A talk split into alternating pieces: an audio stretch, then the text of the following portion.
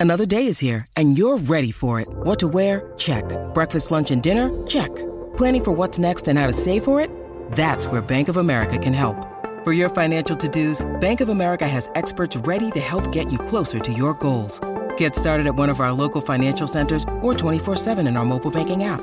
Find a location near you at bankofamerica.com slash talk to us. What would you like the power to do? Mobile banking requires downloading the app and is only available for select devices. Message and data rates may apply. Bank of America and a member FDIC.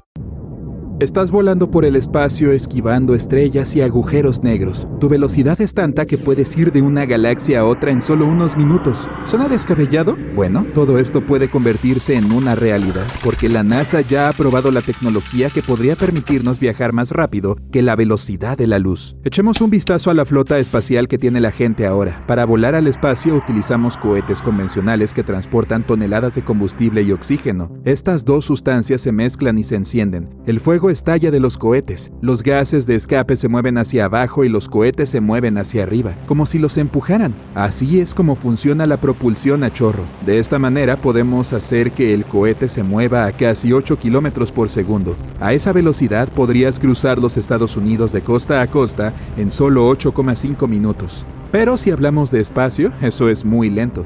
Un viaje a un planeta vecino, como Marte, dura unos 7 meses, y un viaje al borde de nuestro sistema solar llevaría unos 35 años. Ese es el tiempo que le tomó a la sonda espacial Voyager, lanzada en 1977, llegar ahí, pero queremos viajar entre estrellas y galaxias, y la estrella más cercana, Próxima Centauri, está a 4,2 años luz de nuestra casa. ¿Tardaríamos unos 73.000 años en llegar ahí? Eso es más de lo que ha existido la civilización humana inteligente.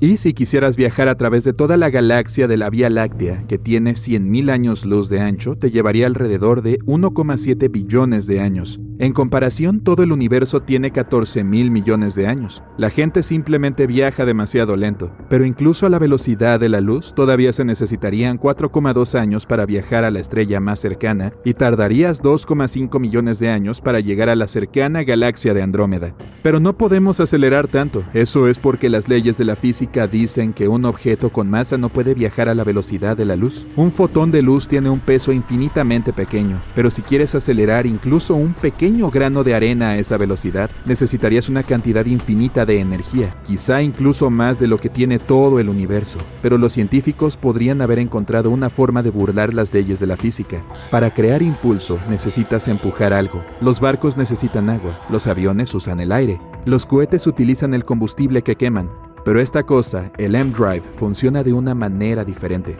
Un magnetrón poderoso como el de tu microondas envía ondas a este cono. Es un resonador.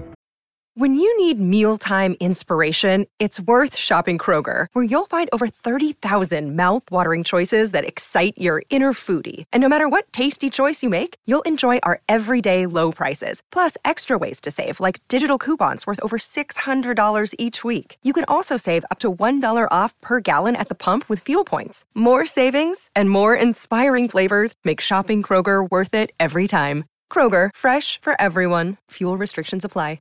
Hace que las olas del interior reboten en una de las paredes y golpeen las otras. Como resultado tenemos una fuerza débil en el extremo estrecho del cono y una fuerza fuerte en el extremo ancho.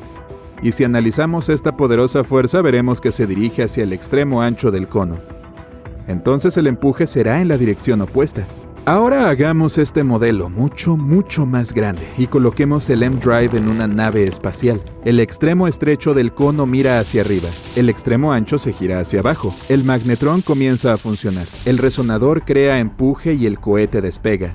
No hace ruido y no emite gases nocivos en absoluto. Este mecanismo puede acelerar el cohete mucho más rápido de lo que lo hacemos con toneladas de combustible. En teoría, incluso podríamos alcanzar la velocidad de la luz. Suena genial, pero en realidad no lo es. Aunque el inventor de este dispositivo intentó demostrar que el M-Drive funciona, ningún experimento independiente en todo el mundo ha mostrado resultados positivos. La NASA patrocinó la construcción de una máquina de este tipo en un laboratorio, pero no creó ningún impulso durante la investigación. Otra opción que nos permitiría viajar mucho más rápido que la velocidad de la luz es la métrica de Alcubierre. Un científico mexicano ha descubierto una manera de utilizar la teoría general de la relatividad sin romper las leyes de la física. Digamos que tenemos una nave espacial sobre una manta de espacio-tiempo y necesita hacer un viaje al otro extremo de la manta. En lugar de simplemente moverse del punto A al punto B a cientos o miles de años luz de distancia, la nave comienza a tirar de la manta hacia sí misma. A medida que la nave espacial dobla la manta, el punto B se mueve hacia ella. Ahora la nave necesita viajar una distancia mucho más corta hasta el punto B. Hace un viaje rápido y luego endereza la manta espacio-temporal a la normalidad. ¡Voilà! Así que una nave espacial de este tipo no necesita motores potentes que quemen toneladas de combustible y oxígeno. Se movería en una especie de burbuja, pero la parte más difícil es crear esa burbuja. Para hacer esto necesitaríamos una cantidad de energía aproximadamente igual a la masa energía de todo Júpiter. Eso es más de lo que podemos producir en la Tierra. Y aún así, los científicos planean probar esta tecnología en una pequeña sonda espacial del tamaño de la Voyager, pero este experimento podría durar décadas o incluso siglos. Ahora, los científicos están tratando de alcanzar al menos el 20% de la velocidad de la luz usando un láser y planean llegar a Próxima Centauri en unos 30 años. ¿Es probable que suceda así? Una nave nodriza se lanzará desde la Tierra. Llevará miles de sondas espaciales del tamaño de una uña.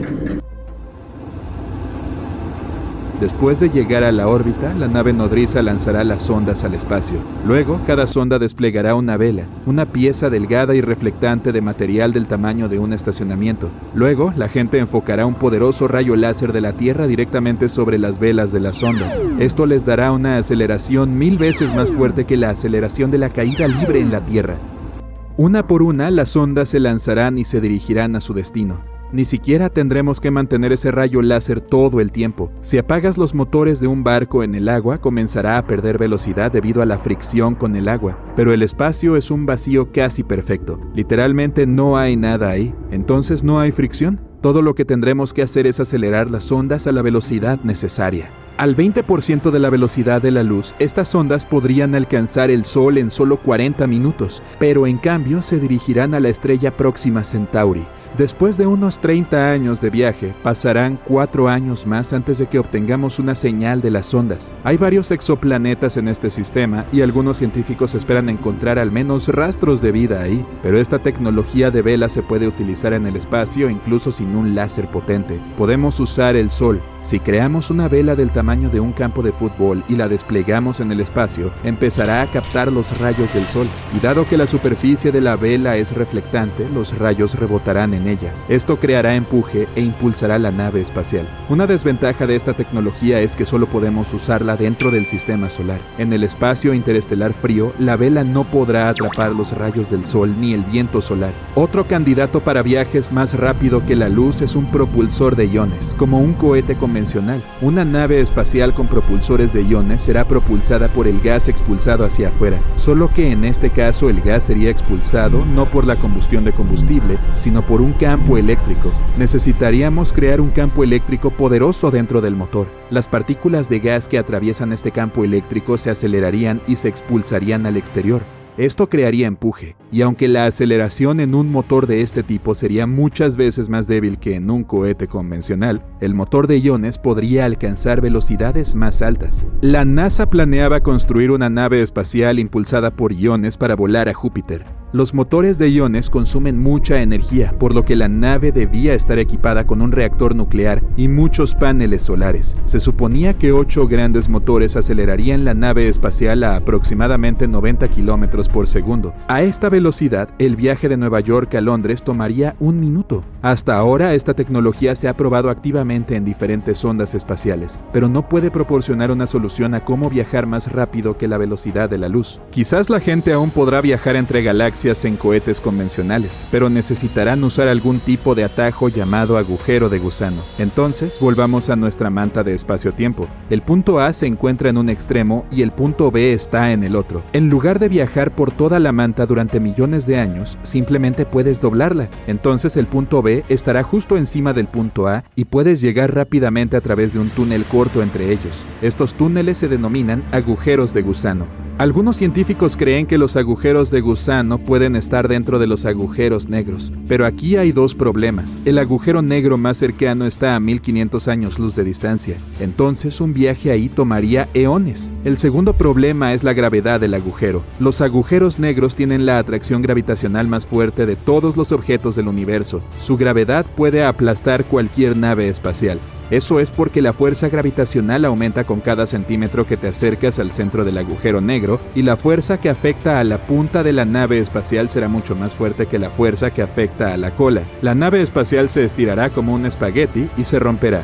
Pero existe una teoría que afirma que una nave espacial o incluso una persona pueden sobrevivir cayendo en un agujero negro, pero solo si el agujero negro es supermasivo, como los que se encuentran en el centro de las galaxias. Pueden ser millones y miles de millones de veces más pesados que el Sol, pero a pesar de que son más pesados, también son más grandes. Esto significa que la gravedad probablemente no aumenta tan rápido ahí. Es posible que tu nave espacial o tú no se conviertan en espaguetis e incluso puedan ver lo hay en el corazón del agujero negro.